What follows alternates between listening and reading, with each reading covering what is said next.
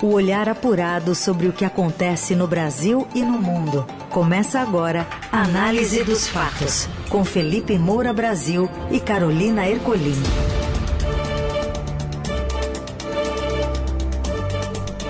Olá, seja bem-vinda, bem-vindo. Tá começando por aqui uma edição novinha em folha do Análise dos Fatos que traz um noticiário analítico, ágil e leve para te abastecer de informações no meio do seu dia, tudo em menos de 30 minutos. Boa tarde, Felipe, como vai? Salve, salve, Carol, melhores ouvintes, equipe da Eldorado FM. Vamos com tudo para mais uma semana de trabalho aqui com a coluna que virou programa Análise dos Fatos e que logo em seguida fica disponível nas plataformas de podcast. Vamos aos destaques desta edição número 6, segunda-feira, 20 de março. O líder chinês chega à Rússia para apoiar Vladimir Putin e reforçar-lhe a aliança contra o Ocidente. A avaliação de Lula no início do governo é mais alta que a de Bolsonaro. O brasileiro diz temer ameaça comunista e quer terceira via contra a polarização. E ainda, montadoras param fábricas a partir de hoje e a nova biografia da rainha Rita Lee. O que acontece no Brasil e no mundo. Análise dos fatos. O líder chinês Xi Jinping desembarcou em Moscou para oferecer a Vladimir Putin a maior demonstração de apoio ao presidente russo desde o início da sua guerra na Ucrânia. A visita de três dias ostenta muitos sinais simbólicos. O encontro representa o impulso político da China para o isolado presidente russo e a confirmação de uma aliança dos dois países para formar uma ordem multipolar. Amanhã, Xi e Putin vão debater uma parceria estratégica, de acordo com o governo russo. Em um artigo publicado na edição desta segunda de um jornal estatal russo, Xi Jinping disse que sua proposta de paz servirá para neutralizar as consequências do conflito e promover um acordo político, mas disse saber que não é uma tarefa fácil. Já Putin, que chamou Xi Jinping de velho amigo, disse que a China do líder chinês confirma a parceria especial entre Rússia e China. É, como eu comentei aqui na semana passada, as autocracias se ajudam. É um dos maiores debates na Europa e nos Estados Unidos como impedir isso, né? Porque esses líderes autoritários que não têm escrúpulos, eles acabam é, fortalecendo os seus próprios regimes com esse tipo de ajuda mútua. Então, a gente não vê sinalização da China de exigência, por exemplo, de que a Rússia retire as suas tropas da Ucrânia para começar a negociação. É muito mais complacente com Vladimir Putin, o Xi Jinping, que acaba ganhando em troca né, e até poderá fornecer alguma ajuda militar chinesa, é uma dúvida sobre se vai resultar disso esse encontro, mas acaba ganhando em troca descontos maiores no petróleo e no gás russo. É, chega a ter desconto ali de mais de 40%, né, o que serve para acelerar o crescimento econômico e industrial chinês. Então, é, o Xi Jinping acaba ganhando com esse cerco à Rússia e a Rússia acaba sendo condescendente ali para ter um aliado e demonstrar força.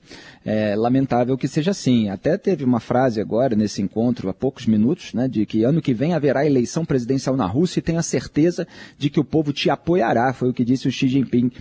Quer dizer, ele acabou de ser eleito para um terceiro mandato na China por 2.952 votos a favor contra zero, né, por absoluta é, unanimidade, porque só os delegados lá do Partido Comunista votam para presidente. Eu até ironizo dizendo que só o Xi Jinping tem mais eleitor né, do que o Arthur Lira é, dentro do Congresso Nacional. É, que Arthur Lira que comanda o toma lá da cá aqui no Brasil, evidentemente num outro tipo de regime. Agora, o Putin já alterou lei, já está lá com um mandato garantido até 2036, se ninguém derrubá-lo antes, né, controla o Congresso, controla a imprensa russa, controla é, o judiciário, evidentemente não havendo maiores empecilhos é, externos no seu caminho ou uma virada de mesa interna, a vitória dele está garantida. É, vamos ver como é que o mundo democrático é, vai lidar com essa associação entre dois regimes autocráticos. Análise dos fatos. Após dois anos de paradas forçadas por escassez de componentes, principalmente de chips, as fabricantes brasileiras de veículos voltam a interromper a produção, mas desta vez também por falta de consumidores. A desaceleração da atividade econômica, inflação alta e juros elevados estão frustrando as expectativas do setor e levando empresas a ajustarem os planos de produção. A partir de hoje, pelo menos três grandes companhias, General Motors, Hyundai e a dona das marcas Fiat, Jeep, Peugeot e Citroën, vão suspender linhas de produção e dar férias coletivas aos funcionários. Segundo economistas do Departamento de Pesquisas e Estudos Econômicos do Bradesco, o quadro de desaquecimento de vendas pode se prolongar até 2024 e, portanto, novas paradas de fábricas devem ocorrer. É, pois é, os, os, fatores aí estão bastante claros, né? A perda de poder de compra do consumidor, inflação e juros altos. Aliás, os juros estão altos justamente para tentar conter a inflação, a restrição dos bancos na liberação do crédito por causa da inadimplência e as indefinições de políticas econômicas por parte do novo governo. Isso está lá apontado é, na matéria do Estadão. É, e o que, que acontece? É, com a Selic alta, e ela está no patamar de 13,75%, que é o mesmo patamar a que chegou no governo de Jair Bolsonaro, você tem menos crédito no mercado, menos dinheiro circulando, é menor, portanto, a procura por produtos e serviços. E isso está atingindo aí é, o mercado das montadoras. Né? Quando as taxas de juros ficam menores, você estimula o crédito, estimula o consumo, estimula a economia. Mas para isso é preciso haver um controle da, infra, da inflação, que vinha aumentando, embora agora haja uma pro, projeção é, de diminuição até o fim do ano. É, depende é, aí, entre outros fatores, é, do dever de casa a ser feito pelo governo. A gente está no momento de entrega do arcabouço fiscal, no final da semana passada pelo ministro da Fazenda, Fernando Haddad, deixou aí na mão do presidente Lula, hoje, num evento é, relativo ao BNDES, o, o Geraldo Alckmin começou a falar a respeito disso. Ainda não há maior detalhamento, mas ele disse que o governo encaminha nos próximos dias esse projeto, é, que vai combinar a curva da dívida, de outro lado, superávit e de outro lado, o controle do gasto. Disse que é uma medida inteligente e bem feita. Vamos aguardar maior detalhe e qual vai ser a reação do mercado para ver se o ambiente econômico no país vai melhorar. O que acontece no Brasil e no mundo. Análise dos fatos. O escritório de fraudes graves do Reino Unido pode apreender mais de 8 milhões, ou quase 8 milhões de dólares em dinheiro ilícito vinculado ao escândalo de corrupção envolvendo a Petrobras, revelado pela Operação Lava Jato. Um tribunal de Londres solicitou na sexta passada o confisco de quase 8 milhões de dólares e 700 mil libras mantidas na conta bancária em Londres do ex-funcionário da Petrobras, Mário Ildeu de Miranda, que foi preso no Brasil no âmbito da Lava Jato. A agência disse que a quantia é a maior já apreendida pelo escritório de uma única conta bancária. Miranda foi condenado em 2019 por 37 acusações de lavagem de dinheiro por receber cerca de 25 milhões de dólares da construtora Odebrecht. Pois é, esse escritório de fraudes graves do Reino Unido tem a sigla em inglês SFO. E a diretora desse órgão, a Lisa Ozovsky, ela disse em comunicado: ao longo de dois anos desvendamos uma complexa rede de transações em todo o mundo, expondo a tentativa do senhor Miranda de ocultar provas criminais e garantindo que o Reino Unido não possa ser usado como esconderijo para bens criminais. Eu queria gente assim, para impedir a impunidade aqui no Brasil. Infelizmente, só acontece com a repercussão da Lava Jato lá no exterior. Quer dizer, o Miranda foi condenado em 2019 com 37 acusações de lavagem de dinheiro por ter recebido lá cerca de 25 milhões de dólares da Odebrecht. É, desse valor, ele pagou 11,5 milhões de dólares a funcionários da Petrobras e lavou o resto por meio de contas bancárias em países como Bahamas, Emirados Árabes Unidos, Malta e Portugal, antes de depositar o dinheiro lá em Londres, de acordo com esse órgão, o SFO. Se ele tivesse lavado o dinheiro aqui com empresa de palestra, instituto pessoal, provavelmente ele estaria impune. Só que o método dele foi outro, foi internacional e aí entrou no radar das autoridades estrangeiras, onde não tem essa politização, não foram autoridades que foram indicadas por políticos ligados a todo é, esse esquema de poder, e aí você tem uma diferença. Eu é, perguntei ao senador Sérgio Moro, ex-juiz da Lava Jato, o que ele achou é, dessa decisão de confisco no Reino Unido e ele mandou a seguinte resposta para gente, para Eldorado FM. Pode soltar. Cada vez mais existem processos contra a corrupção transnacional, que é quando um funcionário público de um país recebe suborno de empresas de outro para facilitar negócios. O que chama atenção é ver outros países agindo com rigor, enquanto no Brasil isso tem sido tratado sem a devida atenção. Por isso que a gente precisa retomar sim essa luta, essa batalha contra a corrupção e fazer a lição de casa. Não adianta depois ficar reclamando que um outro país está interferindo em assuntos internos brasileiros quando a gente não faz a lição de casa. E para o próprio Brasil, é melhor que o funcionário público corrupto, ainda que brasileiro, seja punido do que ele ficar impune.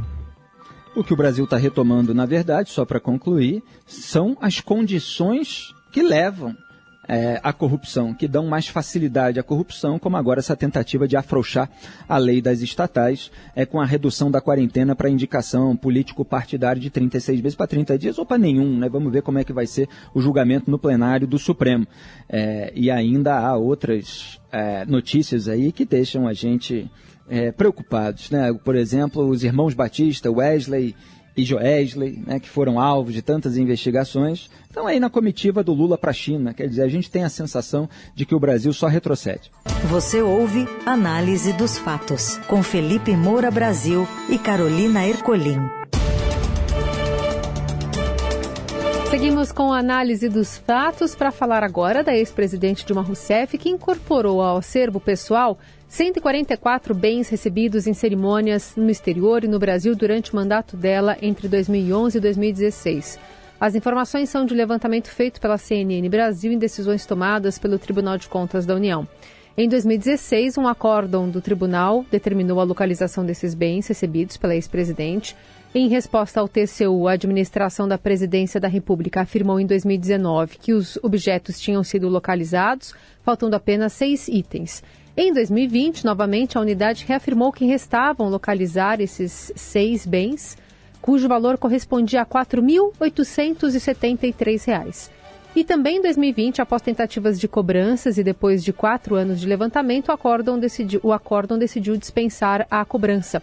A decisão do TCU considerou que o valor do que foi incorporado ao acervo pessoal de Dilma era de baixa materialidade. Olha, ainda que seja de baixa materialidade, num valor de quase 5 mil reais, quer dizer, bem menor do que esses objetos de valor é, que ficaram com Jair Bolsonaro que foram retidos é, na Receita Federal, é, o caso mostra a dificuldade, o problema, na verdade, de você deixar na mão do presidente da República decidir o que, que vai para o acervo pessoal dele e o que, que é incorporado ao patrimônio público da União.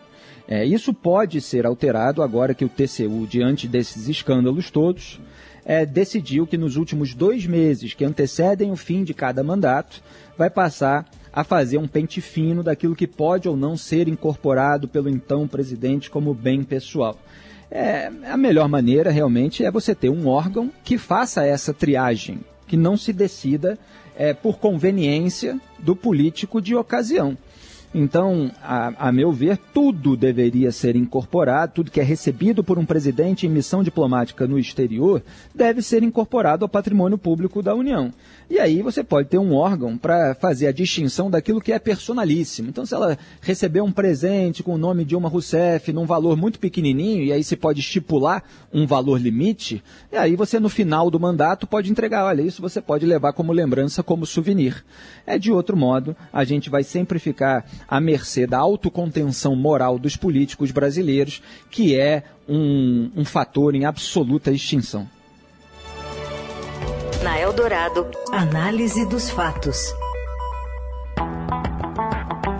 A pesquisa IPEC, divulgada ontem pelo Globo, indica que 41% classificam o início da administração de Lula como boa ou ótima. Para 24%, os primeiros meses do governo são avaliados como ruim ou péssimo, enquanto 30% consideram regular. Esse resultado mostra que o começo do terceiro mandato de Lula é melhor avaliado do que o de Bolsonaro, que foi considerado bom ou ótimo por 34% em março de 2019. O IPEC também perguntou sobre os atos golpistas de 8 de janeiro. E 51% disseram que Bolsonaro não é culpado pela destruição em Brasília. 19 defendem que o ex-presidente seja preso pelos ataques alardeado pela extrema-direita durante a eleição, a hipótese da instalação de um regime comunista é plausível para 44% dos brasileiros. A despeito do resultado das urnas, em que a votação ficou concentrada Lula e Bolsonaro, a pesquisa revela que 57% da população gostaria que uma nova liderança política emergisse na chamada terceira via para que o país pudesse fugir da polarização.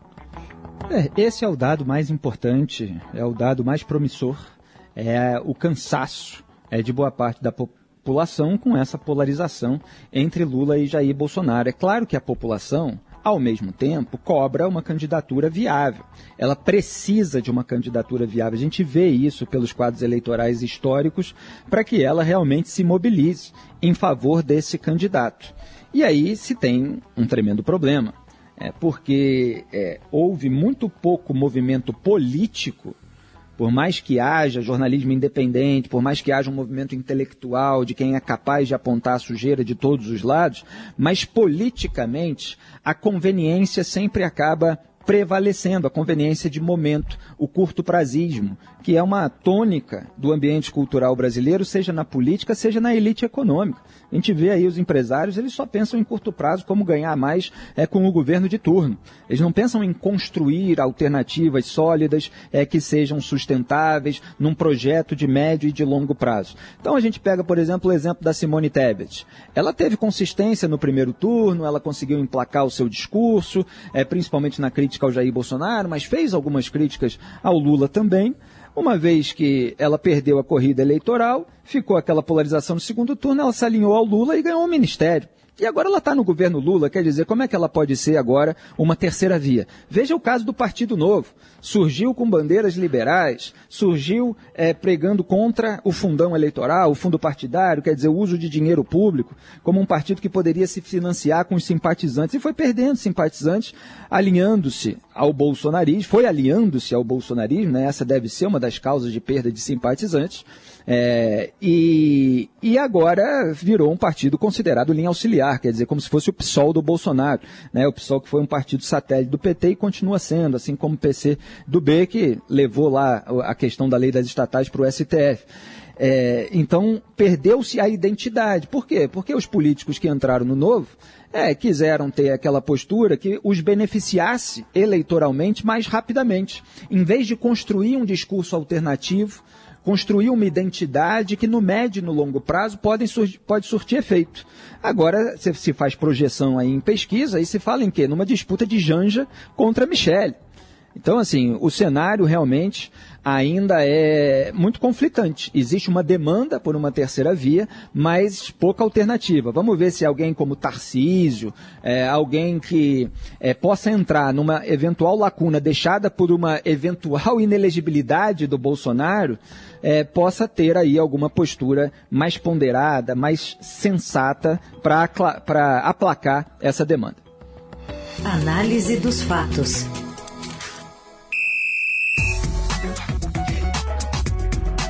E a gente fala do novo livro do técnico do Palmeiras, Abel Ferreira, que cita pássaros com nomes de torneios e fala de motivação. Fala mais, Morelli. Olá, amigos! Hoje eu quero falar desse novo livro do Abel Ferreira. Na verdade, não é um novo livro, é uma continuação do livro que o técnico do Palmeiras fez sobre os bastidores do seu trabalho. Não escreveu sozinho, escreveu junto com seus membros da comissão técnica, onde o Abel conta como é que ele trabalha, o jeitão dele, o jeitão do futebol brasileiro, o que, que ele fala o tempo todo. Essa edição é a continuação né, da que foi lançada na temporada passada, mas ela traz somente o que foi feito em 2022. Palmeiras ganhou o Campeonato Brasileiro em 2022, título que o Abel Ferreira não tinha. Agora, nesse domingo, todo mundo sabe, o Palmeiras se classificou pela quarta vez seguida à final do Campeonato Estadual. Então é o técnico português continuando a fazer um bom trabalho à frente do Palmeiras, mas também trazendo para o Brasil uma condição legal que a gente vê muito no futebol europeu, que é você contar em livros o jeito de você trabalhar, o jeito que você comanda a sua equipe, as peculiaridades de cada time e um pouco desse bastidor que muita gente tem interesse. Dentro desse livro tem aquele QR Code que você pode focalizar com o seu celular e aí você vê algumas palestras do Abel para o time do Palmeiras. É uma pegada interessante também. Ele autorizou, geralmente essas preleções são guardadas a sete chaves, porque os treinadores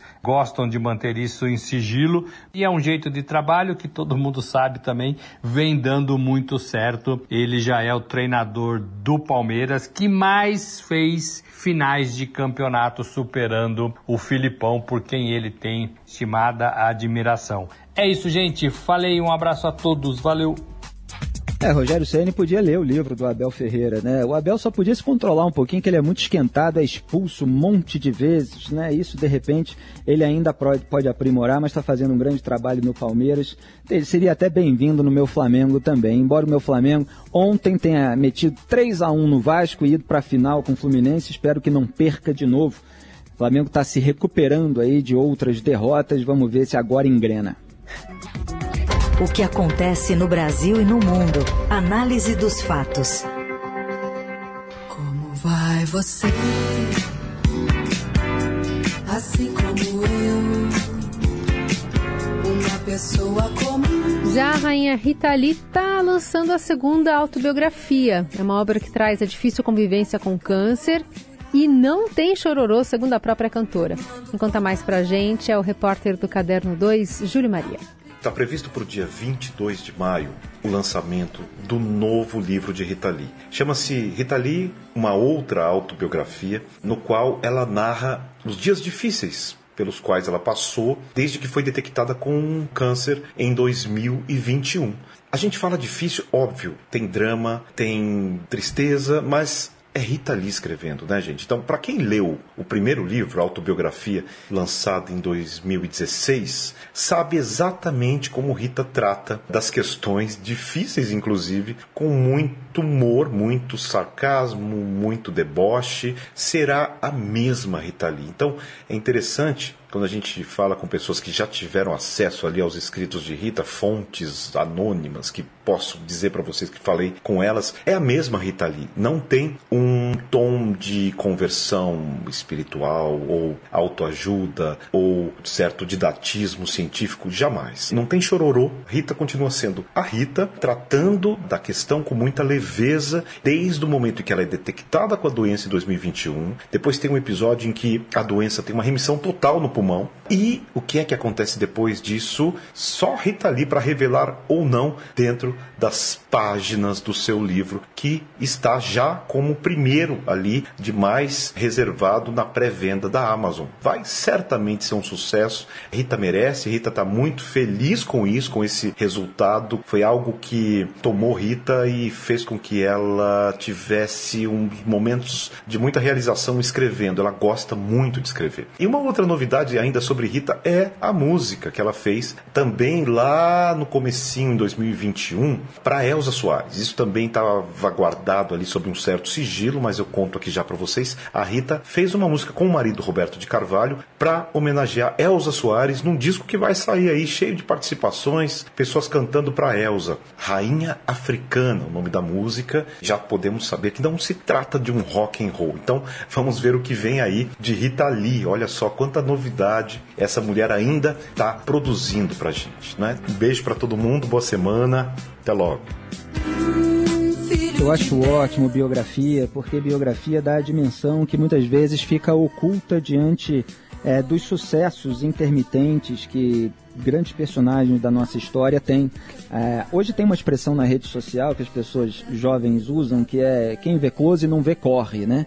E muitas hum. vezes a gente não vê o corre do artista ao longo da sua carreira, tudo que ele passou para se tornar quem é, para é, ter emplacado tanto sucesso. No caso da Rita Lee, você tem Ovelha Negra, Mania de Você, Doce Vampiro, é, Amor e Sexo, né? Aquela é, mais recente. Agora só falta você, né? Que a Maria Rita gra gravou, mas que vem lá daquele álbum Fruto Proibido de 75 da Rita Lee com a banda Tutti Frutti. A Maria Rita regravou ali, lançou em, em 2003. É um grande sucesso. Então, eu acho ótimo ler essas é, biografias para a gente saber o que, que o artista passa no seu íntimo e que muitas vezes não chega ao público.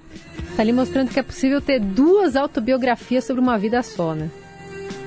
É, que beleza.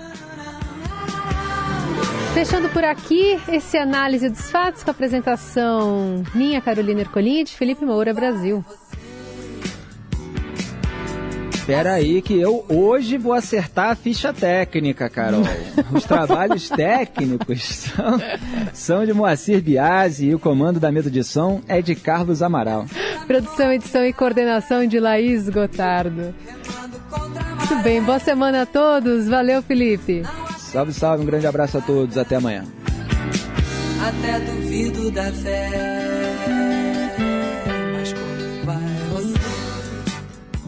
Você ouviu Análise dos Fatos. Se você perdeu esta edição ou quer ouvir de novo, acesse radioeldorado.com.br ou assine gratuitamente o podcast no iTunes, Google Podcast, Deezer ou Spotify.